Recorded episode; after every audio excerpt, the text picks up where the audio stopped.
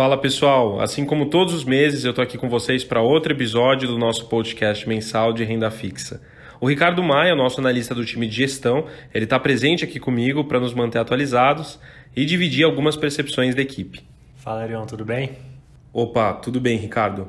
É, cara, junho foi um mês positivo em termos de retorno para a maior parte dos nossos fundos, né? O que, que aconteceu de relevante?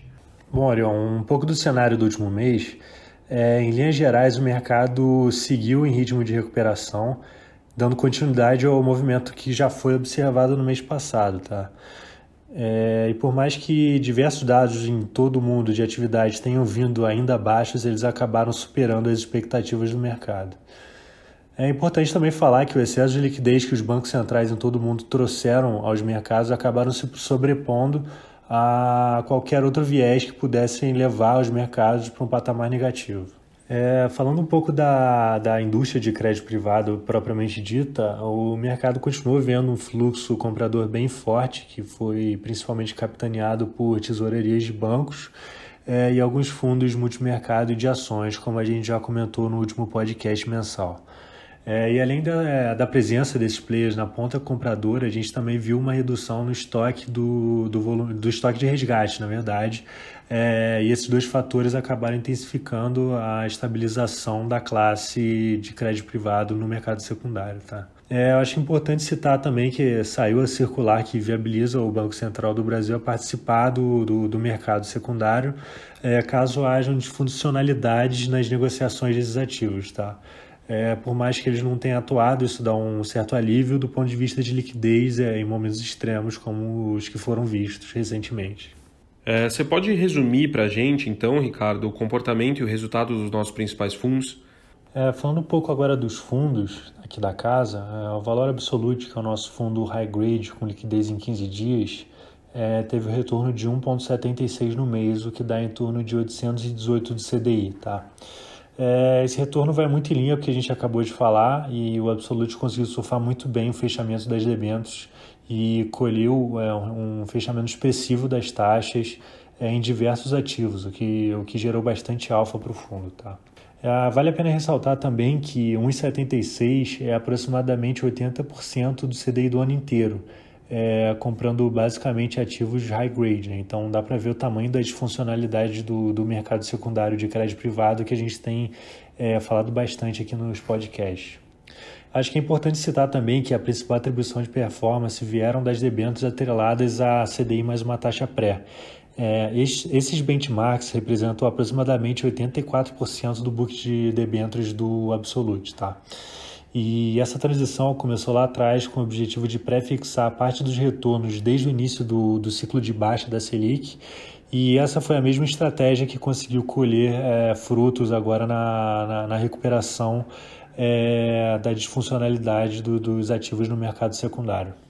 É, passando agora pelos fundos da família Guardian, que é o nosso fundo que investe basicamente em FDICs, é, teve retorno de 0,37 no mês, o que dá 170 do CDI. É, vale lembrar que nesse fundo a gente investe aproximadamente 65% em FDICs multicedentes multissacados é, e que a gente está em negociação com a maioria deles para alterar as taxas em assembleia, é, dada a nova realidade de taxas do mercado. Né? Então, é, quando não é possível, a gente tenta é, amortizar extraordinariamente parte desses fundos, é, considerando que esses FDICs têm operado bem menos e estão com bastante dinheiro em caixa. Tá? Então, é, a gente tem conseguido reciclar bastante a carteira, é, pulverizando e, consequentemente, melhorando a, o retorno como um todo da carteira desse fundo. É, passando rápido agora no Horizon, que é o nosso fundo high yield para profissionais, teve retorno de 0,41 no mês, o que dá 190 do CDI aproximadamente. Tá?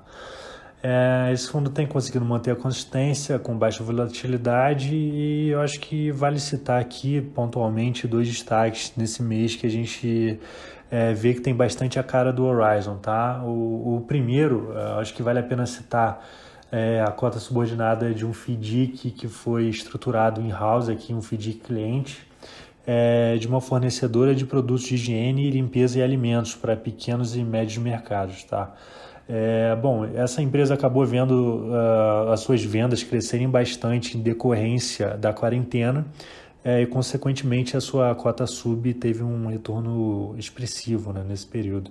É, eu acho que além disso também tem uma posição que a gente montou no meio do mês em uma debenture de uma empresa logística um pouco mais raio que a gente, que a gente gosta bastante é, e que estava bem fora do patamar que a gente achava razoável no secundário, tá? É, só para vocês terem uma ideia, a gente conseguiu comprar a CDI mais 7,99 é, no meio do mês em menos de 15, é, menos de 15 dias, na verdade é, no fechamento do mês, ela já estava valendo algo em torno de 6,90 com 2,2 de duration. Né? Então, é, bom, cada uma dessas operações renderam mais de 2.500 do CDI no mês. Então, é, bom, eu acho que é importante citar que a gente tem visto bastantes oportunidades, é, tanto no mercado primário quanto no secundário. É, e como o Horizon tem um mandato mais livre, a gente consegue otimizar bastante as alocações e fazer com que esse fundo cresça de, de maneira bem sustentável, tá? É, bom, por último, falando agora do Valora Previdenciário, que é um, o nosso fundo mais recente, que é cogerido pelo time de renda fixa, é, que é responsável pelo book de debêntures estruturados, é, e também cogerido pelo time de imobiliário, que é responsável pelo book de fundos imobiliários, é, como se fosse um mini FOF dentro do, do fundo previdenciário. Bom, esse fundo acabou rendendo 1,67 no mês, que dá aproximadamente 778 do CDI. É, da página de renda fixa, não tem mais muito a acrescentar. É, o resultado também seguiu a mesma linha ali do Absolute, é, bem em linha com o que a gente falou anteriormente. Tá? Já em relação aos imobiliários, é, acabamos é, realizando o lucro de algumas posições que a gente tinha na carteira, é, principalmente por terem subido bem forte nos últimos dois meses. Tá? É, mas com o objetivo de proteger os ganhos que, que a gente tinha conseguido até então e também reduzir a vol do fundo, tá? dado a esticada do mercado. É, bom, falando ainda de imobiliário, a gente está com as atenções mais voltadas às ofertas primárias, na verdade, é, e no final de junho a gente acabou liquidando é, uma oferta restrita que tinha um preço de subscrição é, de 97,60 e que no fechamento do mês é, já estava sendo negociado a 101,49. Tá? Ou seja, só essa posição já trouxe um ganho ali em torno de 4%. Vocês enxergam o mês de julho com um comportamento similar de rentabilidades como foi com o mês de junho agora? Bom, Ariel, no meu ponto de vista, é tudo mais constante, esse movimento ainda deve continuar nas próximas semanas, tá? É, mas deve acabar se acomodando em um novo normal de taxas em níveis é, maiores do que os níveis vistos no final de 2019, mas em taxas indicativas bem mais razoáveis do que as observadas em abril desse ano no pico da crise.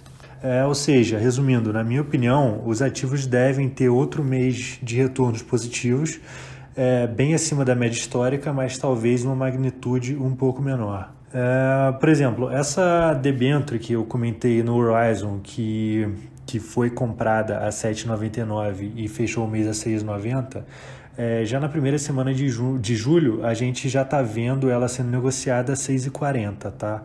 É, e por exemplo, quando a gente vê uma debenture de JSL, que é um duplo A pela FIT, sendo, nego é, sendo negociado a 4,60, é, eu não sei se tem tanto espaço para fechamentos abruptos de taxa, tá?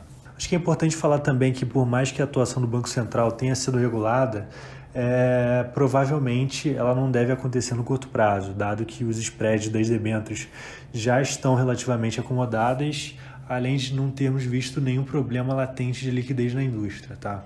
É, e na minha opinião, é, muito da realidade crítica que foi vista em meados de março e abril, é, o que levou, por exemplo, o mercado acionário, que é super líquido, é, a ter seis circuit breakers é, foi a total incerteza e a mudança brusca de cenário. Tá? É, meu ponto é que dia após dia a gente está aprendendo a conviver é, com essa nova realidade que nos foi imposta. Tá? Pô, Ricardo, é, valeu aí pelo seu tempo. Uh, aqui eu sempre compartilho com o investidor, ou enfim, com quem está nos escutando, que é muito importante conhecer o seu perfil, os seus objetivos ao investir o seu dinheiro. E a Valor é muito comprometida na entrega de resultados e, e, e rentabilidade, pode ter certeza. Bom, os nossos fundos eles estão disponíveis nas principais corretoras e se eventualmente você ficou com alguma dúvida, pode nos procurar, a gente está sempre à disposição. Obrigado e até a próxima.